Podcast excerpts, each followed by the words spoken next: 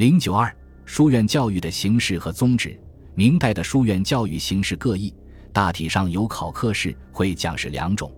当然，考科式书院并非绝对不讲学，会讲式书院也并非不实行考课。二者区分的标准，主要是以是否服务于科举为准绳。而这两类书院的背后，都有着政治的作用力。其中，考科式书院的宗旨完全以科举为目标，只招收府、州、县学的生源。教学不重讲学，而是以学习质疑为主。这类书院如同官办学校一样，成为科举的附庸和预备场所。会讲式书院的宗旨以发扬学术为重，讲求理学为主。在明中后期，会讲式书院是书院教育发展的主流。讲会是一种讲学活动，有临时性的，也有规范性的。讲会时，各地学者都来听讲。会后，大家四散而去。学者一般是自愿参加。明中叶以后，从京师繁华之地到偏峻僻邑，都有讲会存在。讲会又往往是伴随着书院的发展而发展的。一是有的书院本身就是一种讲会式书院，书院的整个学术活动都是通过讲会的形式得到实施的；一是作为一种学术和教育活动场所。书院也常常利用讲会或会讲的形式进行学术交流，因此，在一个书院发达的地区，其讲会也必然是相当发达的。关于讲会兴起的原因，据黄宗羲的说法是治科盛而人才处，于是当时之君子立讲会以通其变。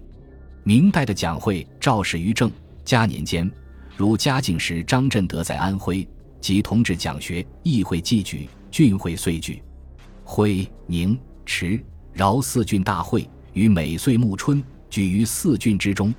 王阳明设坛讲学以来，各种讲会也一直兴盛不衰。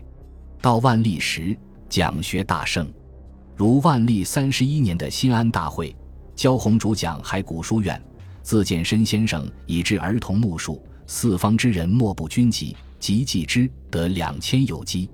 至万历三十二年，东林书院落成，顾宪成、高攀龙主讲。明代的讲会作为学术性的讲学活动，往往就某一问题聘请名儒阐发己见，听众虚心听讲，然后提出问题，互相磋商探讨，有质疑问难，方法灵活的特点，所以深受学者的欢迎。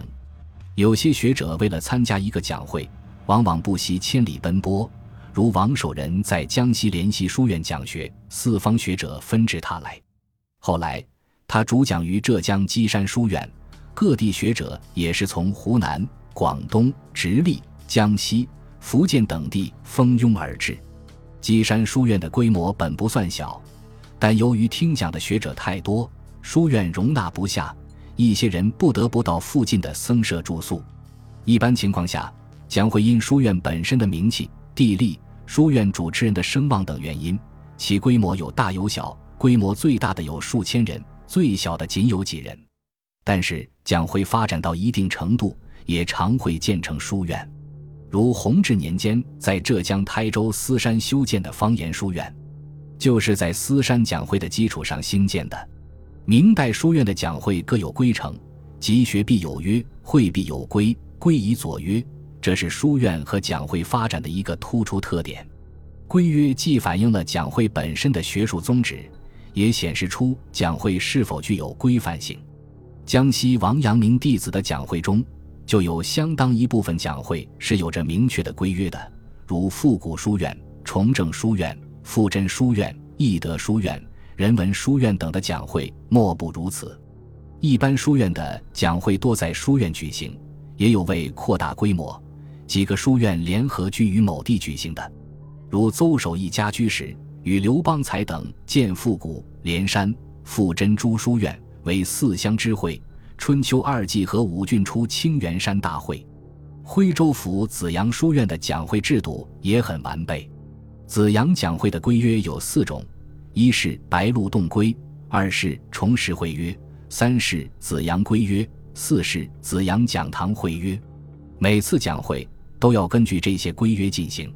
如万历三十八年九月，桐城方学见在西安六艺大会上聚讲数日，临别以同传重实会约受六亿会友，共有十二则，现存十一则：一会有统，二会有期，三会有义，四会有图，五会有辅，六会有旨，七会有录，八会有论，九会有成，十会有章，十一会有戒。这些都是当时讲会的基本组织原则。然而，在明代书院的讲会中，最有名的规程莫过于顾县成为东林书院首定的《东林会约》中的会约仪式。这个会约仪式共有十一项，从中可以窥见当年书院讲会的大致状况。首先，讲会的组织工作是周到而具体的。会约锁定条目，从讲会的时间、程序、主持人、内容到来宾接待、相互交往、生活饮食，都一应具有。如对会期规定，每年一大会，或春或秋，临时酌定；每月一小会，除正月、六月、七月、十二月寒暑时不举行外，二月、八月以重丁之日始，其余以十四日为始，各三日。其次，讲会的气氛是严肃而认真的，来宾远至，机托传报，严入讲学，给讲会参加者以一种自重自尊的约束。讲论时，先由主讲发论，余皆虚怀以听，即有所见，也需待主讲讲完，再依次澄清。有问则问，有商量则商量。与会者相互交往，只限于班一会三亦不交拜，以防止生气相求、互相吹捧的不良学风。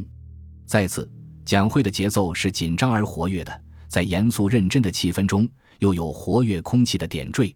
生徒听讲。久坐之后，就用歌诗来消遣。每日的饮食安排也错落有致。前二日的晚饭只限酒数行，最后一日则不仅有佳菜，而且酒不拘，一家而止，尽欢而散。从讲会的会约和规约来看，明代书院的讲会已趋于制度化和正规化，尤其是讲会已超出书院讲学的范围，成为一个地区性的学术集会时，这些会约或规约。显现的积极作用更为突出，它促进了书院的教学与社会学术活动的结合，使明代书院的讲会达到了更高水平。